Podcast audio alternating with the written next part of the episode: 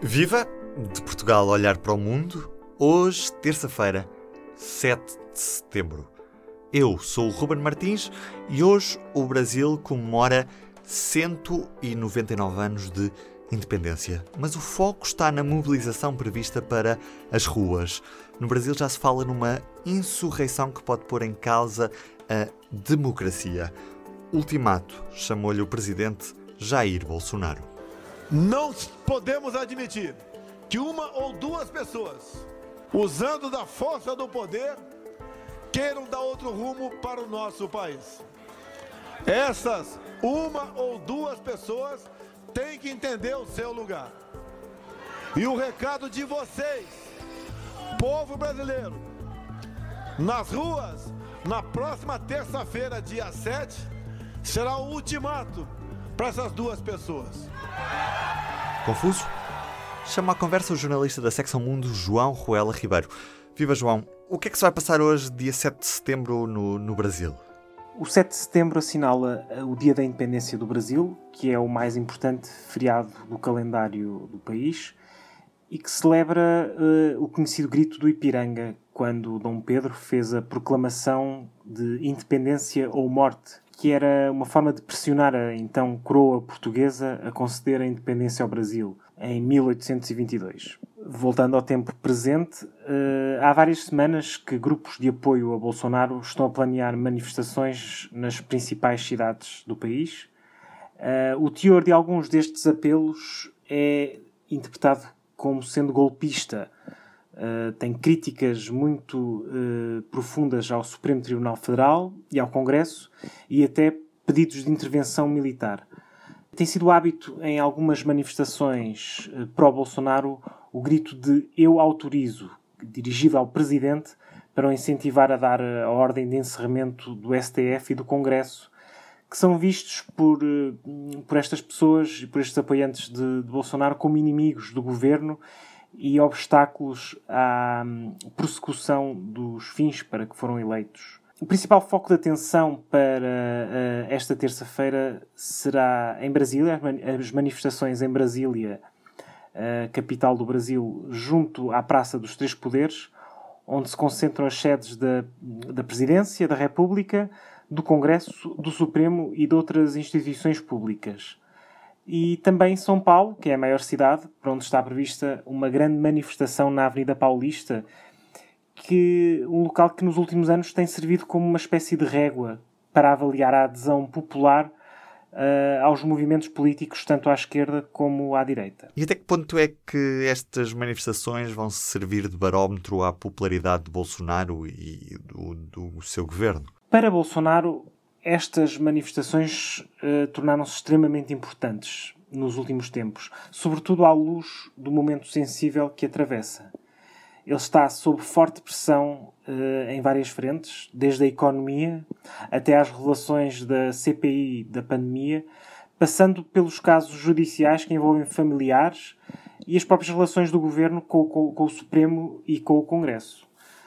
Uh, nas, as sondagens mostram uma queda quase ininterrupta da popularidade de Bolsonaro desde o início do ano, que está neste momento abaixo do limiar dos 30%, de acordo com o inquérito mais recente e, e, o que deixa em risco até o estatuto de favorito para as eleições de 2022.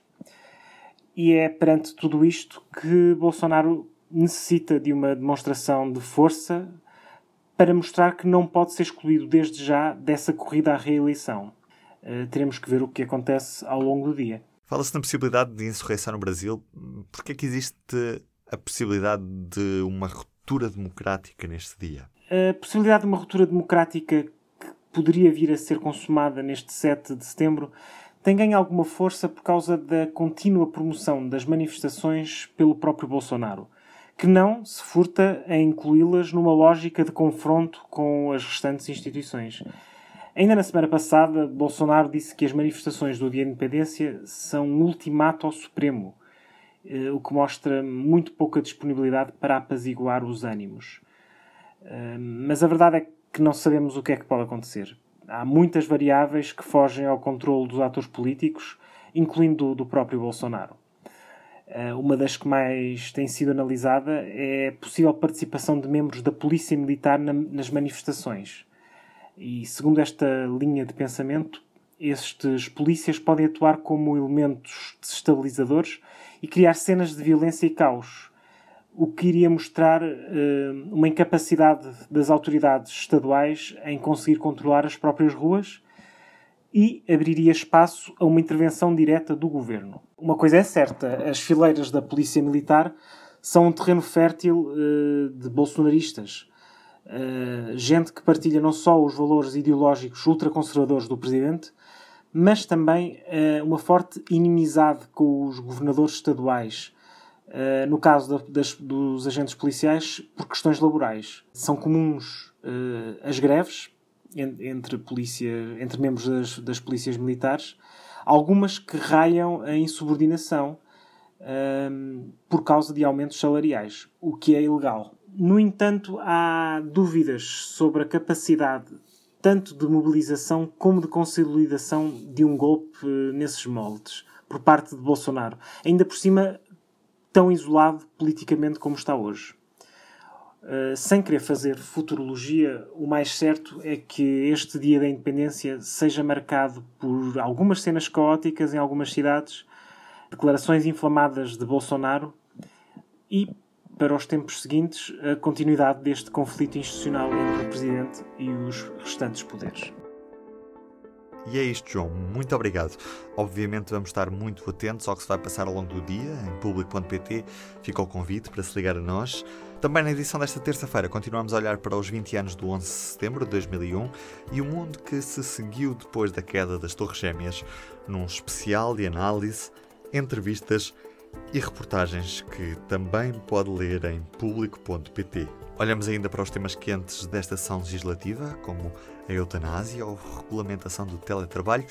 Temos notícias do Festival de Cinema de Veneza com o enviado especial do público Vasco Câmara. Para si, trago também um código promocional de 10% de desconto numa nova assinatura do público. POD10, P-O-D 10, é o código que pode introduzir em público.pt barra assinaturas. Um ano de público por 58,5€, que é como quem diz 16 cêntimos por dia. Uma pechincha. Ruben Martins nos seus ouvidos. Eu estarei de volta amanhã. Até lá, fica o público. O público fica no ouvido.